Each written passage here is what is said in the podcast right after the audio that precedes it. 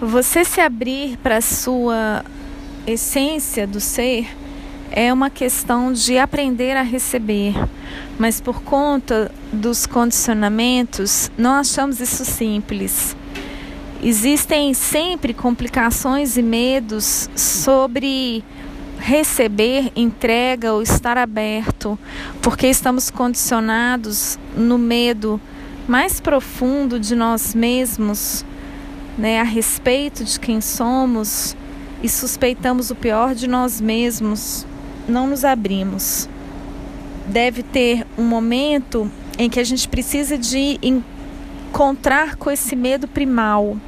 E só quando nós estamos face a face com esse pior de nós é que nós conseguimos descobrir uma verdade incrível por debaixo de tudo abrir a mente para aquilo que antes nos temia e que nós evitávamos, revela a capacidade de tolerar e de abraçar verdadeiramente o, o desconforto e até mesmo a dor.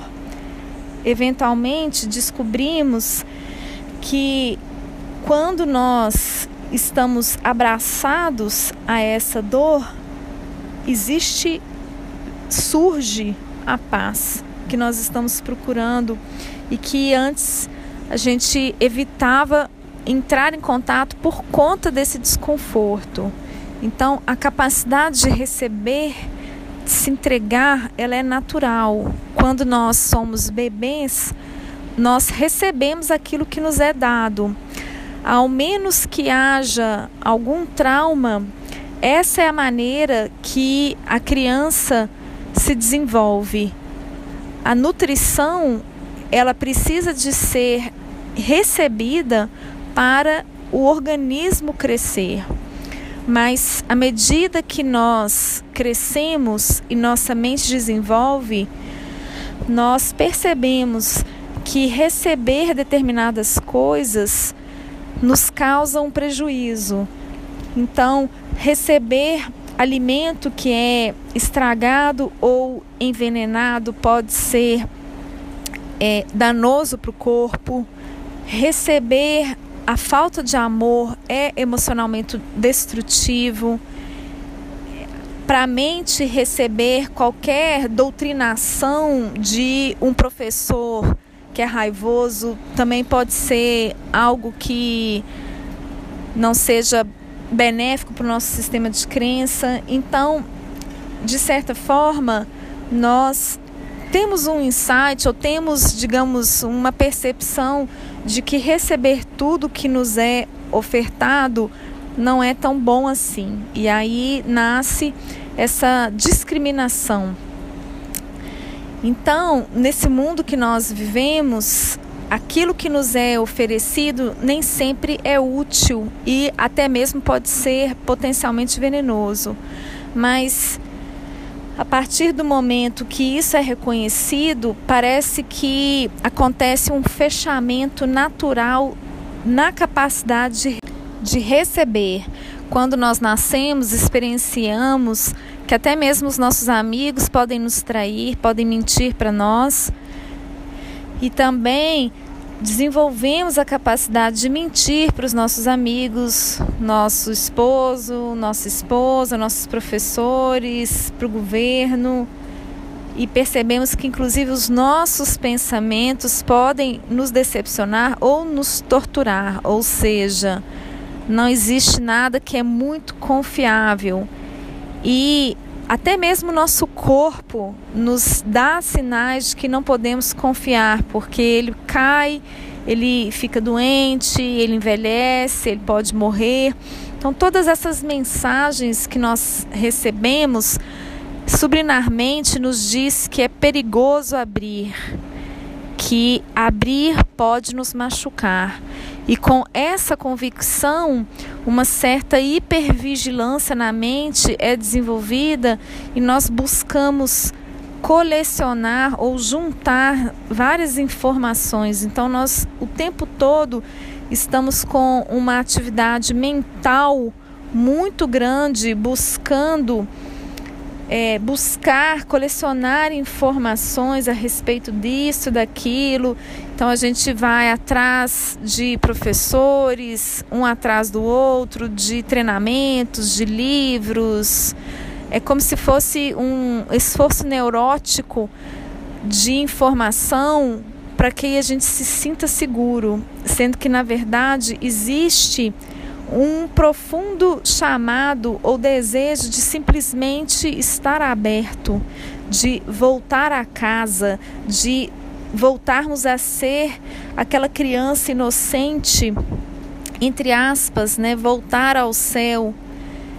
Só que a nossa mente não é mais aquela mente infantil, não apenas a nossa mente, o nosso corpo, as nossas emoções experimentaram eventos traumáticos.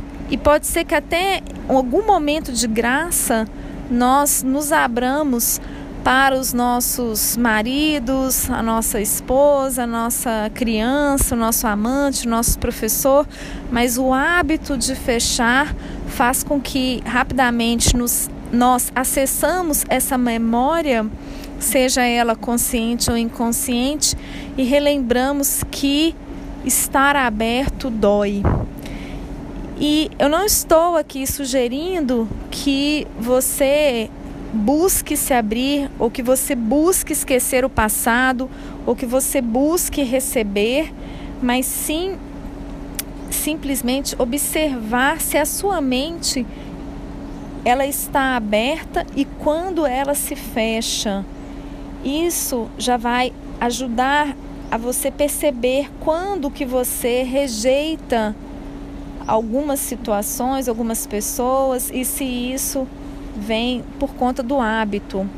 É uma maneira de nós voltarmos de novo para a verdade de que existe por debaixo de tudo. É o caminho do autoconhecimento.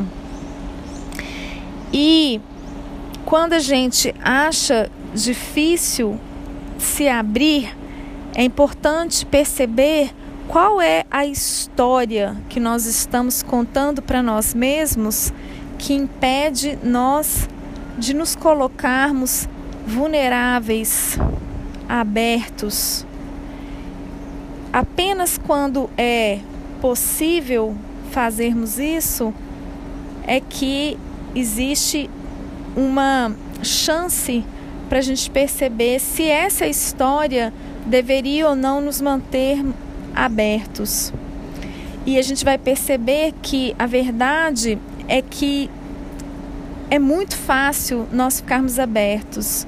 Pode parecer simplista eu dizer isso, mas a verdade é que a partir do momento que você se abre para aquela pessoa ou para aquela experiência que inclusive você rejeita ou acha difícil ou acha traumática, você vai perceber que essa sensação não vai existir mais.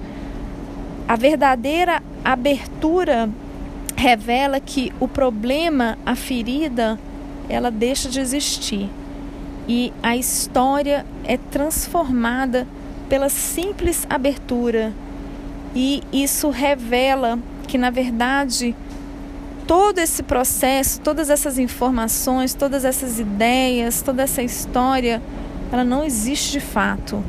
Que a única coisa que existe é a sua resistência a se manter aberto e que você se mantém no medo, na luta para se manter aberto, sendo que na verdade essa é a verdade das, do seu coração.